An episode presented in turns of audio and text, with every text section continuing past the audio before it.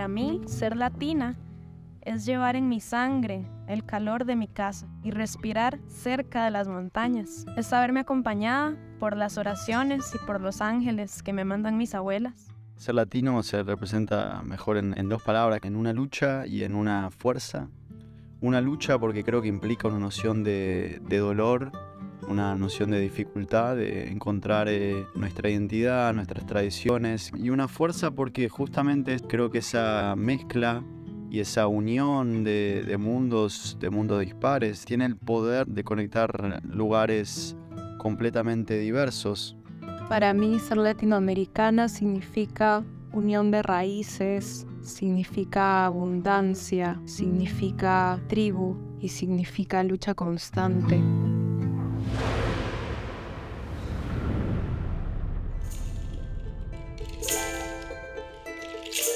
Estás escuchando Pensamiento espiral. La danza del cóndor y el águila. Hola, hola, bienvenidos a un nuevo episodio de Pensamiento Espiral. Mi nombre es Angélica. Y yo soy Juan Diego. Y hemos llegado al episodio número 7 de esta tercera temporada. ¡Ay, qué emoción! ¿Cómo te sientes, Juan? Bien, genial, porque bueno, me parece que ha sido un recorrido muy interesante y con este y el que sigue, bueno, ya vamos a estar terminando esta primera mitad de la temporada, esta primera entrega, antes de continuar con estas historias del centro y del norte de la región. Pero me parece que, bueno, en particular este es un episodio que, que queríamos hacer desde hace mucho tiempo, quizás incluso antes de pensar en la profecía y desde el comienzo del podcast, pero que también adquirió una nueva relevancia a la luz de todo esto que hemos venido conversando sobre cómo entender el norte y el sur, cómo reconectarlos y cuál es el punto medio, ¿no? Y mientras mirábamos eso como que surgía una pregunta que es para todos los que nacimos en este continente, ¿cuál es nuestro lugar en todo esto? ¿No? ¿Qué, ¿Qué, representamos nosotros a la luz del norte y del sur, donde no encajamos del todo ninguna de las dos? ¿no? Porque bueno, nosotros hemos viajado y ya a lo largo de tres temporadas hemos compartido con muchas comunidades y con muchísimos sabedores, pues uno siente pues mucho amor y siente mucho respeto y, la verdad las personas que nos han recibido a lo largo de, nuestro trabajo en el podcast han sido muy amorosas, pero a la vez cuando uno habla con, con muchas personas siempre está como esa distinción donde ellos le dicen a uno, bueno, usted el blanco y, yo el indígena, a pesar de que nosotros tampoco nos identificamos como blancos y yo en lo personal no me veo para nada reflejado en lo europeo, a pesar de que claramente en la forma de vida occidente pues nosotros la tenemos muy permeada, el uso de la tecnología, el uso del español incluso, de la moda, de la cultura, pero yo siempre siento ese ruidito, no sé si a ti te pasará también, cuando nos dicen, no, sí, pues el mundo de ustedes, los blancos versus nosotros los indígenas, y yo no me siento en ese sentido ni indígena ni blanco, entonces, ¿en dónde estamos y cuál, cuál es, como mencionaba, ese lugar nuestro a la luz de toda esta profecía y este cambio de los tiempos que hemos venido hablando, ¿no? Claro, y por eso también se me hace tan importante reconstruir, si es que se puede llamar así, una identidad para las personas que nacimos en este territorio. Y por eso el episodio que van a escuchar a continuación es una conversación que vamos a tener Juan y yo tratando de reconstruir o de construir lo que es la identidad latina en la actualidad.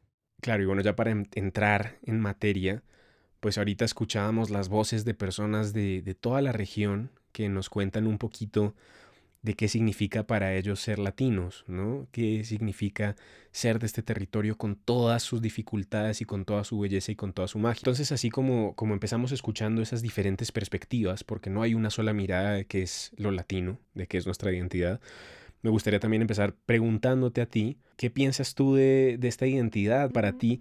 ¿Cómo se resume o qué es esa experiencia de ser latina? ¿Cómo has entendido tú esa identidad y ese desarrollo dentro de ti? Pues yo creo que crecer en este territorio no es fácil y en mi caso, desde muy chiquita siempre fue idealizar la cultura blanca, idealizar Estados Unidos.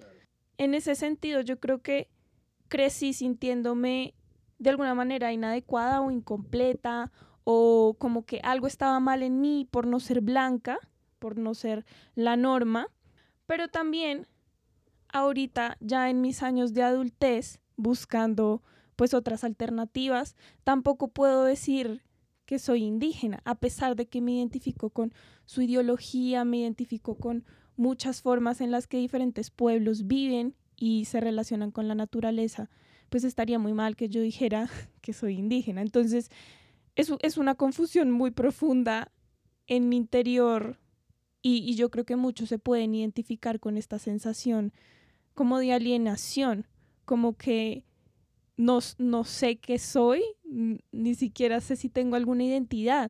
Y probablemente me siga sintiendo así por un tiempo más, porque igual la identidad es algo que se sigue reconstruyendo y que es un proceso que nunca va a terminar de crearse.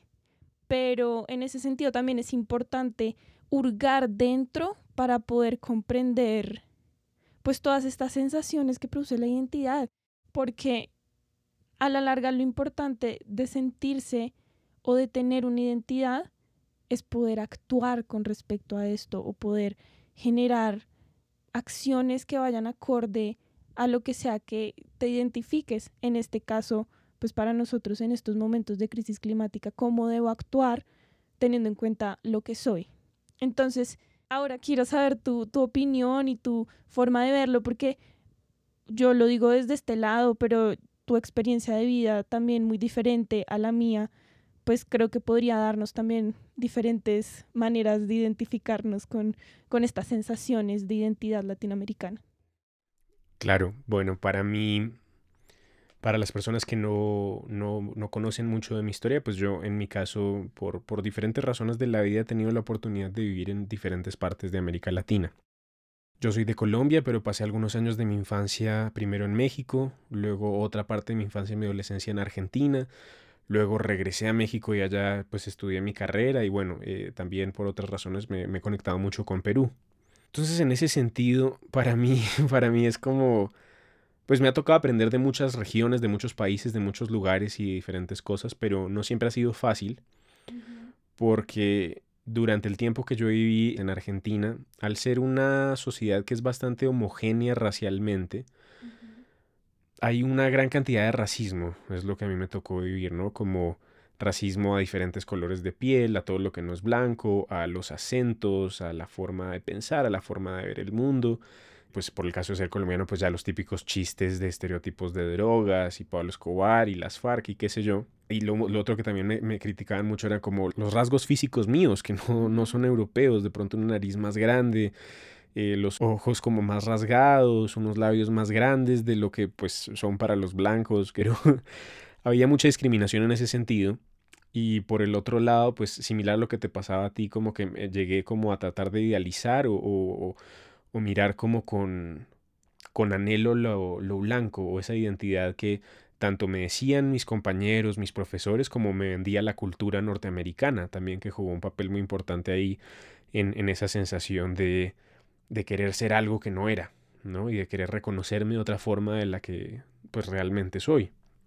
Entonces, fue por mucho tiempo también esa lucha, como ese dolor de sentir esa discriminación y de no entender por qué la gente me veía diferente por una cuestión así, ¿no?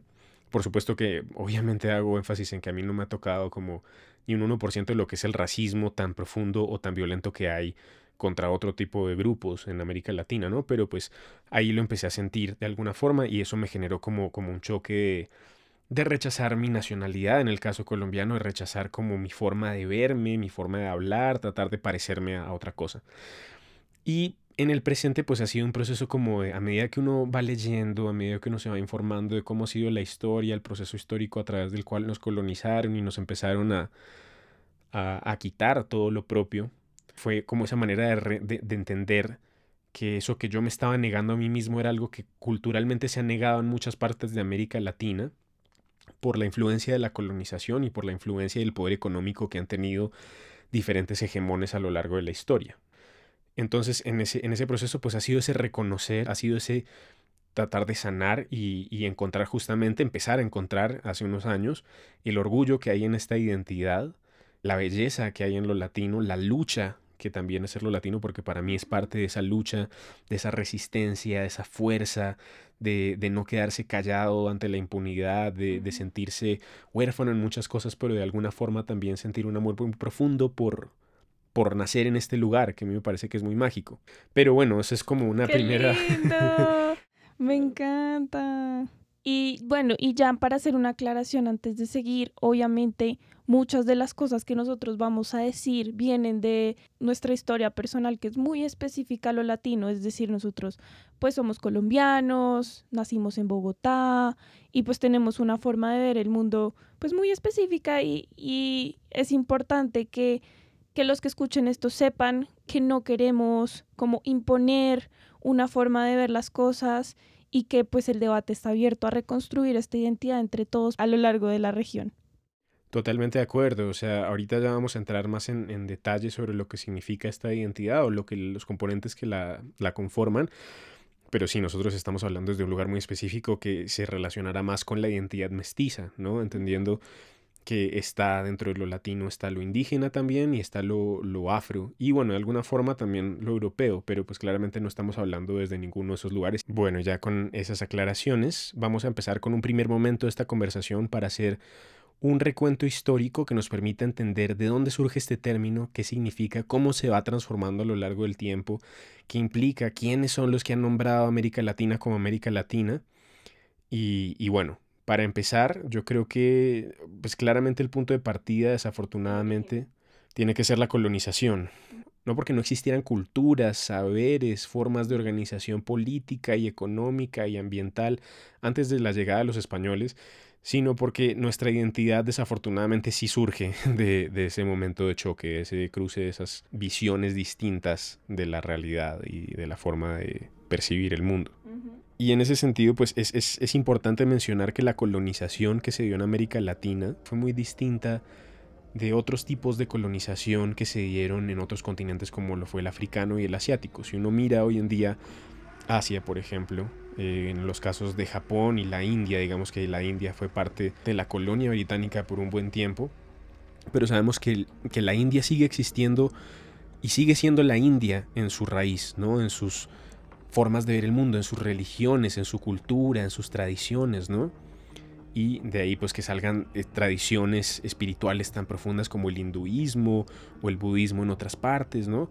Lo mismo con Japón, que sí hubo también una presencia colonial, pero que Japón sigue manteniendo también mucho de su entendimiento de la cultura y de cómo ellos son de organizados y son de pulcros y bueno, una cantidad de cosas que muestra que Japón siguió también siendo Japón a pesar de esa influencia externa. Lo mismo podríamos decir de África. La colonización de África empieza en los 1880 y el proceso de descolonización se da entre los 50 y los 60 y pues a pesar de que tuvo otro tipo de brutalidades, como fue la esclavitud y todo el tráfico de esclavos hacia las Américas y hacia Europa, fue también un proceso distinto, donde incluso podríamos hablar que hubo naciones de África como la Etiopía, donde no llegó el impacto colonial, donde no pudieron ser colonizadas. Y lo que pasa en el caso de América Latina es muy curioso porque realmente es prácticamente la destrucción casi absoluta de todo lo que existía antes de la llegada de los españoles. Estamos hablando de que, según varios estimados, aproximadamente un 90% de las poblaciones indígenas que había antes de la llegada de la colonización fueron completamente destruidas. Entonces, en ese sentido, América Latina surge ese genocidio. Y en ese genocidio es que quedamos bastante a la deriva las personas que nacimos en este territorio, porque bueno, claro, los, los, indígenas que perviven continúan sus formas de vida, continúan sus luchas, y eso es parte también de la razón por la cual todavía pues eh, se pueden llamar de esa forma, porque han preservado lenguajes y culturas muy específicas, pero en el caso de los que no, quedamos muy a la deriva, nacimos del producto de esa destrucción y de la imposición de una identidad sobre las ruinas de lo que había antes. Claro, o sea, literalmente, pues somos hijos de la violencia, y somos el producto de un choque de muchas culturas y a mí me parece que todo lo violento hay que reconocerlo y hay que hablarlo porque esto también está permeándonos hoy en día. Por ejemplo, nada más el término indio que en su momento significó pues obviamente una confusión, pero también era símbolo de inferioridad y barbarie a pesar de que pues la historia ha tratado de corregir este término, es algo que todavía pues tenemos dentro, ¿no? De alguna manera como que lo interiorizamos y nada más pensarnos como indios nos hace sentir o puede llegar a hacernos sentir menos que los demás. Entonces, en este momento histórico, para los europeos que llegaron a la región, el hecho de que vieran a las personas que estaban acá como menos, sí nos está afectando y afecta nuestra identidad hoy en día porque hace parte de lo que somos de alguna forma. Entonces, de todo esto, yo lo que pienso es que, por un lado, hay una ruptura de nuestro pasado precolombino, pero también hay un sentimiento que prevalece, que es el del resentimiento por toda la masacre y por toda la violencia que hubo en este momento de la historia. Claro, totalmente, porque eh, hablando de eso que dices de la, de la violencia, eh, desde ese punto fundacional de lo que es este mestizaje en el que estamos y del que surgimos, de alguna forma, y pues hay, hay diferentes autores que lo han hablado, ¿no?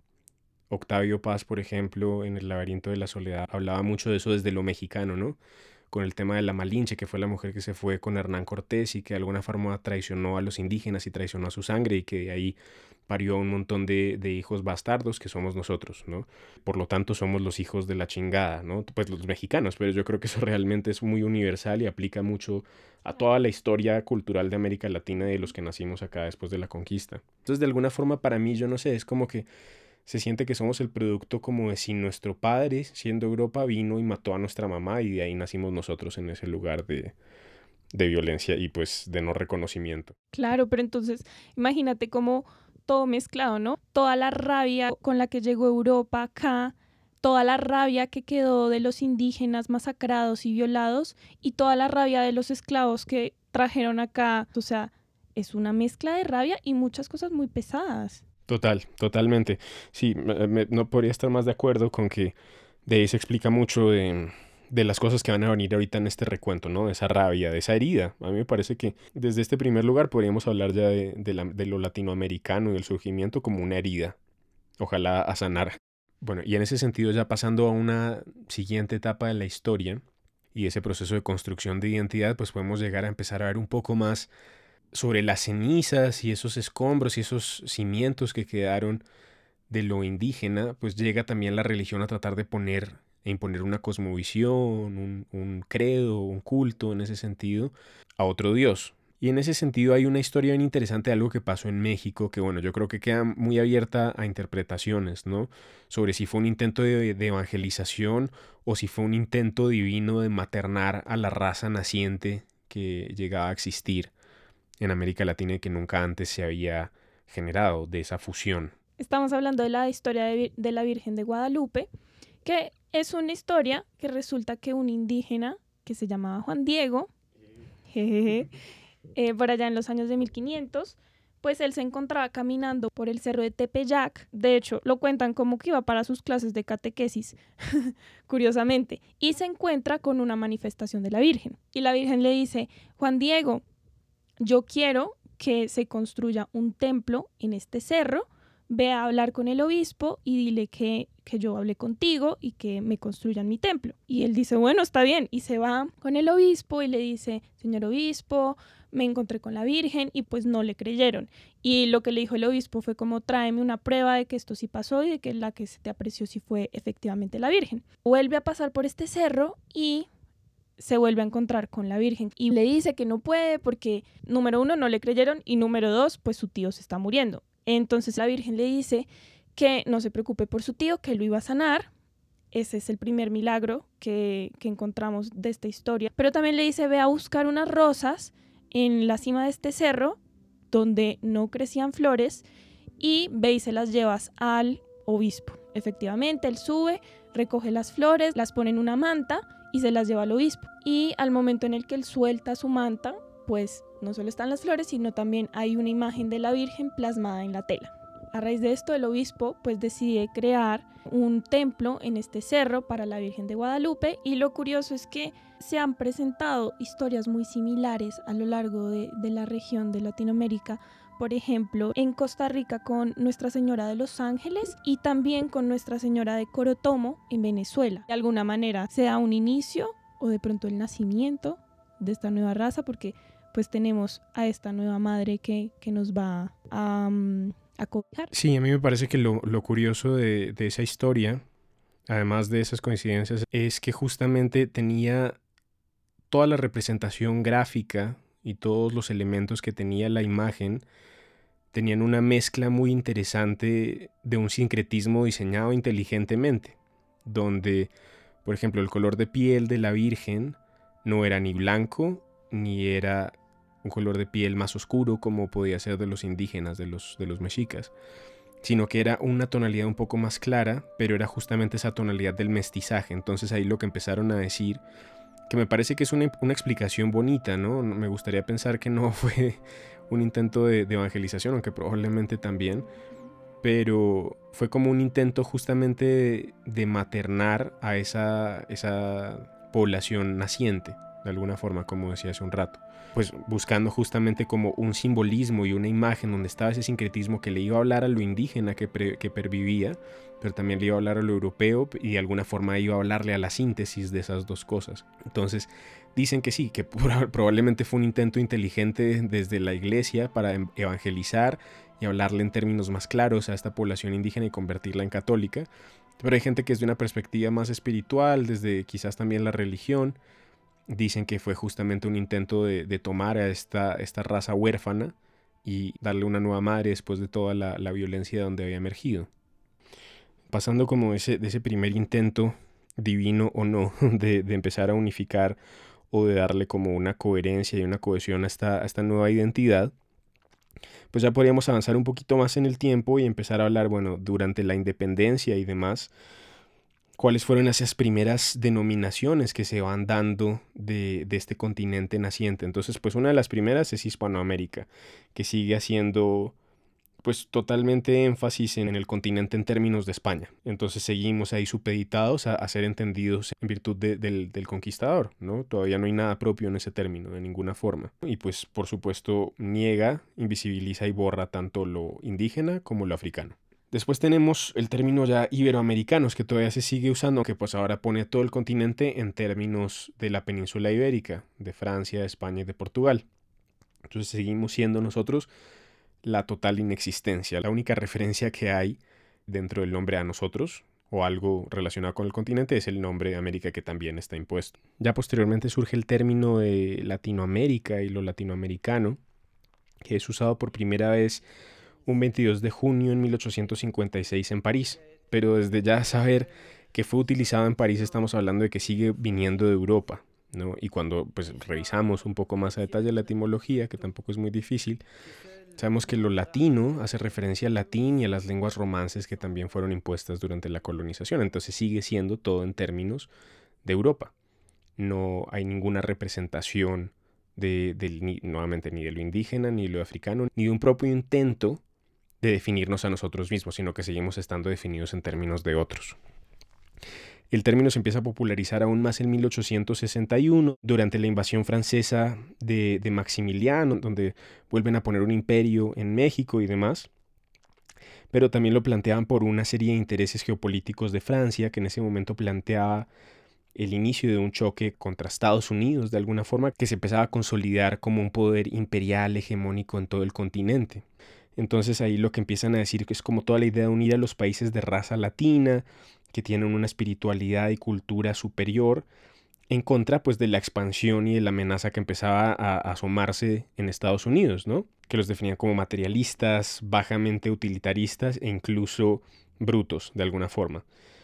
Entonces de ahí se empieza como a, unir un poco más el término de, de, lo latino como con este, esta integración panlatinista, ¿no? Por supuesto, pero seguimos viendo que está completamente en términos de Europa. Si bien este es un poco más positivo, es totalmente un reflejo de otros intereses y también es una imposición extranjera donde realmente no hay ningún tipo de voz ni voto de las personas que nacimos en ese territorio, que nacieron en, en estas repúblicas nacientes, de definirse a sí mismos. Y lo triste es que lo latinoamericano es el término que seguimos usando y que incluso para darle nombre a este episodio seguimos usando a pesar de que realmente no dice nada en, su origen al menos no decía nada de lo que es esta identidad y que yo creo que quizás también por eso es que es tan problemático desde el lenguaje entender y definir esta identidad porque pues el término que tenemos para darla ni siquiera es nuestro.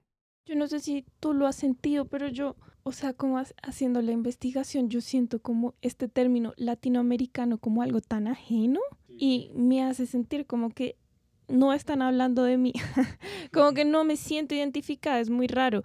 Y ya con todo esto que tú nos comentas, a mí me viene a la cabeza claramente la palabra alienación, o sea, la conciencia de esta identidad es por naturaleza alienada y es alienada por poder, por control, o sea, nos definen los poderosos. Eso es muy doloroso, porque al final de cuentas ni siquiera tenemos el control de nuestra identidad. De cómo llamarnos, tal cual, sí. Y eso no fue hace tanto. Entonces es chocante y ya nos va dando una idea de el tamaño de esta herida que tú mencionabas. Ahí también una, una mención que me faltó hacer fue como entre todo eso y también otro esbozo de identidad que bueno, sí hay, que uno empieza a ver un poco como un intento más propio de, empezar a hablar de una identidad o quizás de un movimiento es con Simón Bolívar. Pues claramente desde lo criollo y con San Martín, que hablan como, empiezan a hablar un poco del término de la patria grande, empezar como a tratar de, de unir a todos los territorios independientes en un solo país, ¿no? Ahí ya pues estaban las diferencias que tenían estos dos personajes, que, que San Martín lo quería volver una monarquía que, que uniera todo el continente y Simón Bolívar pues quería que fuese una república.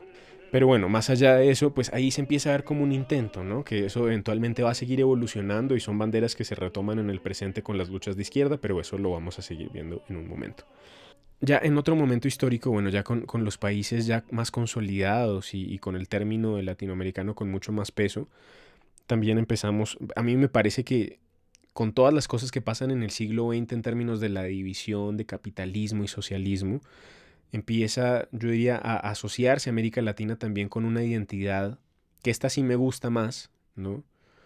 Una identidad de lucha, una identidad de resistencia, que se puede ver en todo, una, una identidad de resistencia contra la colonización para independizarse también una resistencia contra eventualmente también la influencia externa tanto de Europa como después de Estados Unidos, como pasa con todo lo que hizo de quitarle la mitad del territorio a México, todo el tema de Panamá y Colombia, bueno, todas las intervenciones que empieza a haber a lo largo del siglo XX, que después se traducen también en una resistencia a las dictaduras impuestas durante la Operación Cóndor por parte de la CIA y de Estados Unidos, entonces es como Latinoamérica como ese motor de lucha, ¿no? También Cuba generando toda esta revolución para sacar a los estadounidenses del poder en manos de Fulgencio Batista y toda la revolución de Fidel Castro, bueno, es, todo ese movimiento también de izquierda que empieza a ser como, cómo vamos a reivindicarnos, cómo vamos a liberarnos de toda esta opresión, ¿no? A mí lo único que me parece un poquito como triste de eso es que, bueno, si bien ya empezamos a, levantarnos en, en, este territorio para luchar contra lo que nos habían dicho que debíamos ser, para tratar de, emanciparnos de alguna forma, todavía lo estamos haciendo en unos términos un tanto coloniales, ¿no? En el sentido de que el socialismo, el comunismo, todo el, pensamiento marxista, pues viene de Europa también. Entonces, a mí me, parece que es bonito que se empieza como a, mostrar a América Latina como una región fuerte, que no se deja, ¿no?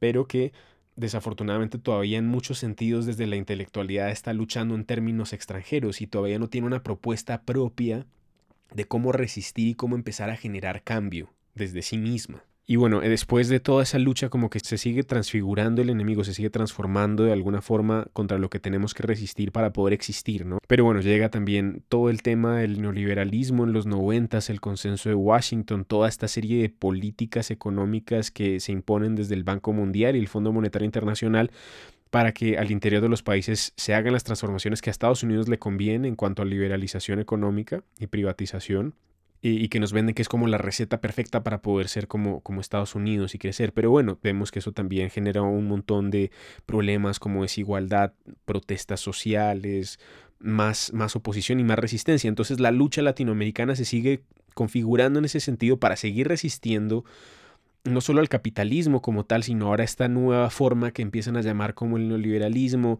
se sigue la resistencia contra Estados Unidos y seguimos tratando como de buscar la forma de que nos, nos permitan ser de alguna manera, ¿no? En libertad. Uno, para nosotros la tierra es la madre, la vida, la memoria y el reposo de nuestros anteriores, la casa de nuestra cultura y nuestro modo. La tierra es nuestra identidad en ella, Claro, como que todos ella estos sistemas económicos e instituciones morimos, europeas nunca iban a todavía. funcionar, simplemente Dos, no iban a funcionar. Y pues esto también no nos sigue dejando una sensación de fracaso que en mi opinión sigue abriendo la herida que tú mencionabas al principio del episodio y que por otro lado justifica el sentirnos inferiores a Europa, inferiores a Estados Unidos y justifica el entre comillas subdesarrollo que nos han metido también, ¿no? Porque todo este lenguaje y estos conceptos que crearon de afuera siguen perpetuando la desigualdad y que fracasemos en general. Claro, no, no, no, total. Eso que dices me parece clave porque es como, yo esa es una cosa que me he planteado mucho y que me he preguntado mucho, ¿sabes? Como, porque claro, o sea, cuando uno mira los sistemas económicos y sistemas políticos que son funcionales en Europa, aunque ahorita están medio en crisis, o que son, o que eran también funcionales en Estados Unidos,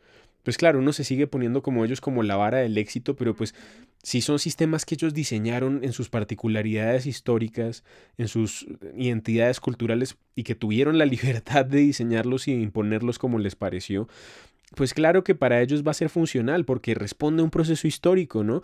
Pero acá, ¿a qué, qué proceso histórico corresponde con la dominación del capitalismo? O sea, ¿qué relación tiene si uno se pone a mirar lo indígena, que ya eh, eventualmente llegaremos a, a todo el tema de dónde estamos ahora y cómo resignificar, ¿no?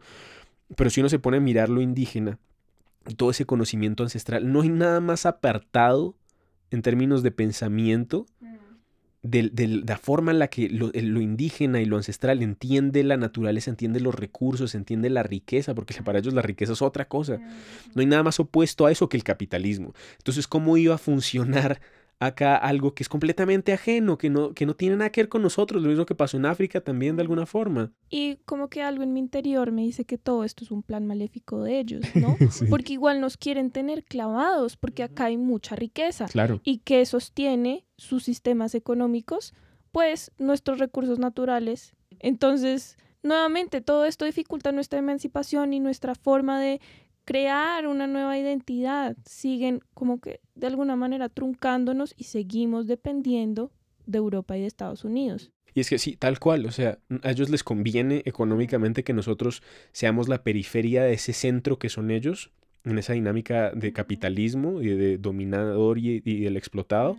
Porque claro, o sea, es lo que tú dices, o sea, de verdad que es una dinámica completamente parasitaria que empezó con Europa de sacarnos todo y con eso construir su modernidad en Europa y ahora Estados Unidos sacarnos todo para construir tecnología y para seguir avanzando en estas cuartas y quintas y sextas revoluciones industriales donde nosotros no somos creadores de tecnología, sino que ponemos en el mejor de los casos una mano de obra y los recursos naturales.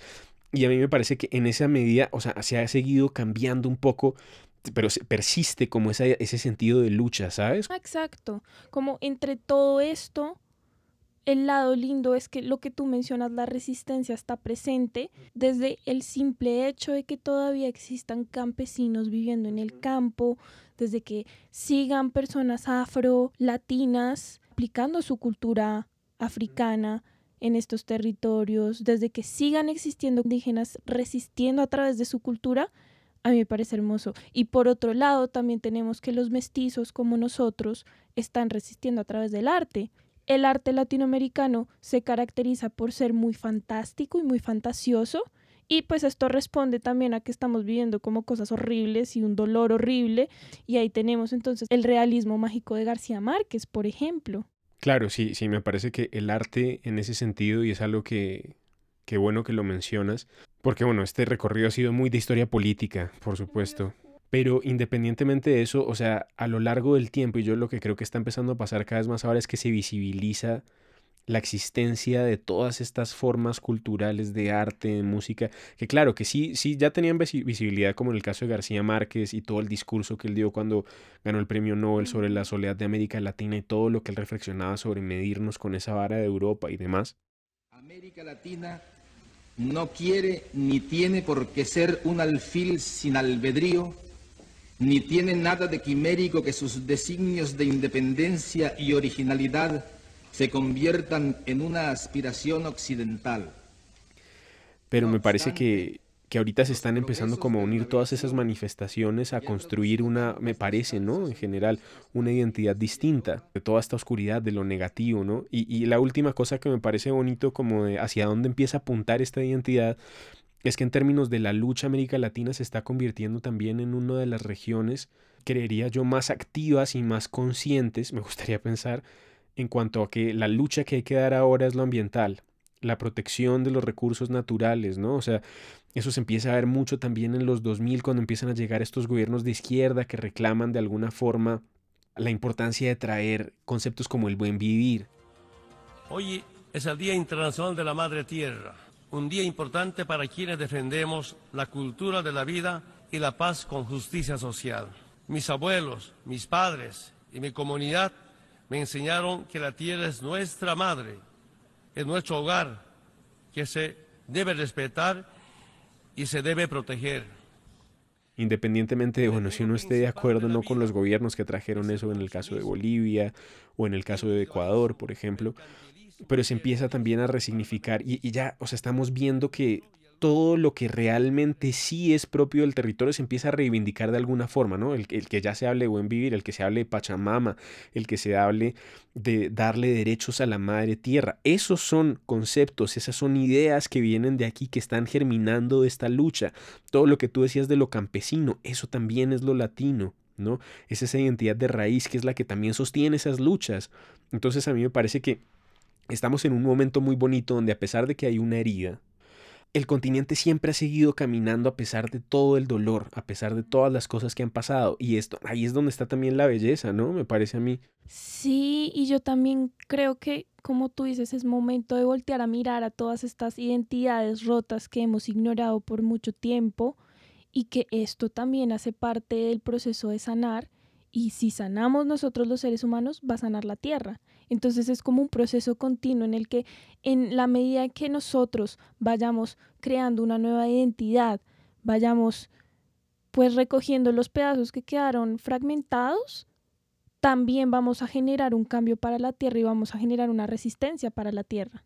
Claro. Y bueno, terminando ya este, este momento del recorrido histórico, resumamos un poquito en palabritas sueltas qué es lo que sacamos de, todo este recorrido, de lo que hemos hablado con otras personas, de nuestras propias opiniones, de, dónde está lo latino en el presente, entendamos lo latino en el presente. Y me parece que es necesario pensar en una reivindicación de la identidad, o sea, que nosotros al fin podamos pensar cuáles son todos esos componentes, esas luchas, esos momentos históricos, esas expresiones culturales, artísticas, musicales, raciales que realmente sí son lo latino. Y me, me, me, raya tener que usar el término de lo latino sabiendo todo lo que hemos hablado. Sepan que no estamos de acuerdo.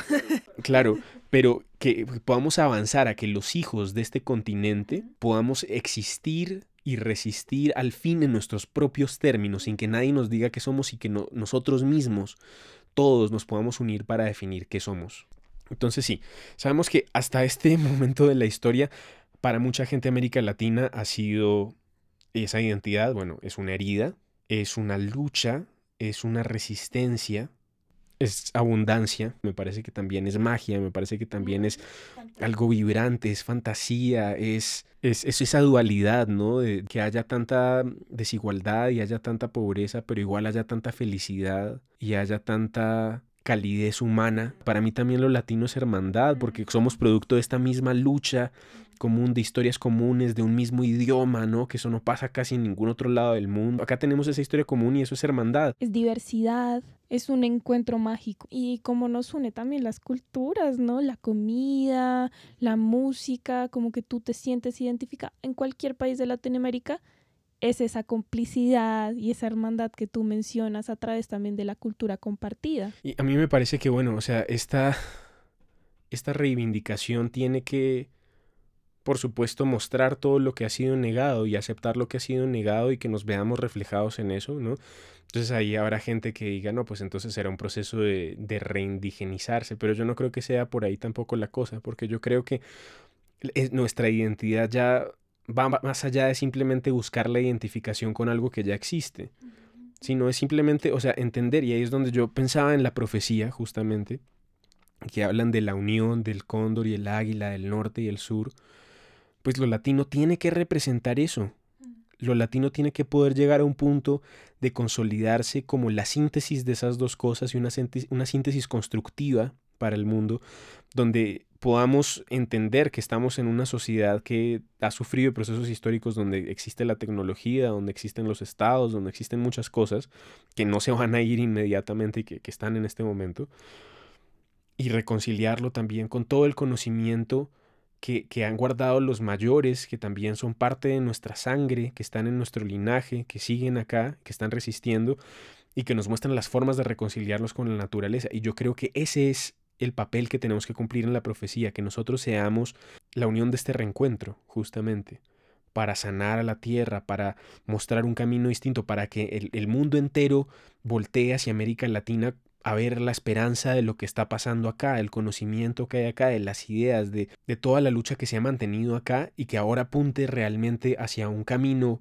más claro, ¿no? Donde sin duda lo afro y sin duda lo indígena nos va a tener que guiar para reconectarnos con nuestra propia esencia y que podamos abrazar eso que tanto tiempo hemos negado y nos ha hecho sentir desconectados y huérfanos y solos y abandonados. Qué hermoso. Y eso también desde mi lado, yo creo que sí es posible generar procesos de desalienación y de transformación de nuestra identidad y empezar a tener espacios como estos y empezar a tener este tipo de conversaciones cada uno en la parte del mundo donde nos está escuchando va a hacer un cambio y va a hacer una diferencia porque de alguna manera nuestra historia nos une.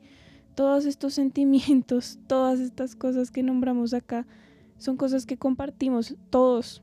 Entonces hablemos más de esto, porque esto también nos va a dar de alguna manera un sentido comunitario entre la región y de ahí también parte la sanación, desde entre todos unirnos y trabajar estas heridas en colectivo. No creo que la respuesta sea que somos o europeos o indígena o que somos africanos. Yo creo que la respuesta es que somos una cosa increíble y una mezcla hermosísima que a la larga es un mestizaje caracterizado por una lucha maravillosa que ahorita debe estar caracterizada por resistir para la tierra, para la madre tierra. Entonces, desde mi lado, yo creo que la invitación es que sigamos transformándonos, sigamos creando procesos de autoconocimiento, sigamos resistiendo para alcanzar de alguna manera la autonomía que tanto buscamos y que tanto merecemos en esta parte del mundo y que yo creo que se puede conseguir si seguimos despertando, si seguimos sanando, si seguimos conectando con la tierra yo estoy segura que es algo que, va a llegar y, también empezar a crear nuestros propios términos. Por ahí en Instagram nos decían, oigan, no es latino, es aviayalense. Bueno, qué lindo, me encanta. Cada uno empezará a hablar de unos nuevos términos que no estén definidos por Europa o por Estados Unidos, sino nuestros y los que más resuenen con nosotros. Y bueno, en ese sentido, para, para ir cerrando el episodio, justo hace unos días estábamos viendo con Angie una película que se llama Bardo, de, de un director mexicano que se llama Alejandro González Iñárritu, pues es una película que explora mucho la identidad desde de, nuestra región, desde lo mexicano y, y, bueno, habla de muchas cosas de, de, lo que hemos compartido en este episodio en muchos sentidos. Pero me parece que hay una escena muy poderosa, sin dar ningún spoiler, en el que el personaje principal se encuentra con una caravana de migrantes que están regresando a México desde Estados Unidos y están cargando como una parte de lo que es como un dios prehispánico que, se había desintegrado y que se había muerto con la conquista y están de regreso. Y cuando él los ve les pregunta qué están haciendo. Entonces él les dice, nosotros estamos volviendo del norte, estamos volviendo del infierno. Nos dijeron que ese era el cielo, pero realmente es el infierno. Ellos están viviendo en el infierno y no lo saben. Y en este momento nosotros estamos regresando al sur porque el camino es hacia allá. Y es momento de que todo el mundo voltee otra vez a mirar hacia el sur. Me parece que toda esta conversación es para dejar ese mensaje. Estamos en un momento de la historia muy importante donde yo percibo que hay mucha gente que se está despertando cada vez más a reconocer esta herida, a querer sanarla y a querer mirar con orgullo y con responsabilidad el hecho de que nacimos en este territorio tan hermoso.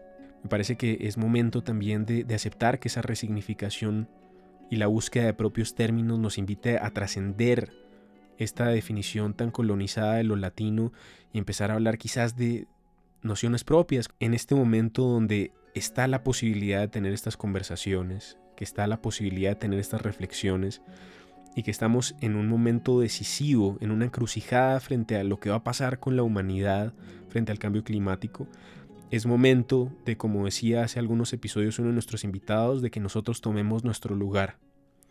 Me parece que es momento de enraizarnos con orgullo en este lugar, en esta tierra de la sangre fértil, de la sangre vital, que es lo que significa el Abyayala, que es esa sangre que corre también en nosotros y que nos invita a resistir, que nos invita a crear, que nos invita a transformar y que nos invita a preservar y mostrarle al mundo que sí hay una forma de vivir en armonía con la naturaleza. Y me parece que esa sería mi, mi reflexión final, que podamos unirnos todos en una, hermandad que nos permita buscar la sanación propia, la sanación del territorio y que como decía, en este, en este devenir de la profecía del águila y el cóndor en América Latina y en, en este linaje pueda encontrarse un faro de luz para la humanidad en estos tiempos de crisis. Los dejamos con esas reflexiones, esas preguntas y esas invitaciones y nos escuchamos en un próximo capítulo. Este podcast es producido de manera independiente por Juan Diego Beltrán y Angélica Daza. Si deseas contribuir a la construcción de esta comunidad, puedes volverte Patreon o donar en nuestra campaña de Baki. A cambio de tu apoyo, recibirás una gran variedad de beneficios exclusivos. Puedes encontrar los links para sumarte al AIU Pensamiento Espiral en la descripción del episodio. Tu contribución será usada para continuar tejiendo el conocimiento y ampliando el alcance de la sabiduría ancestral.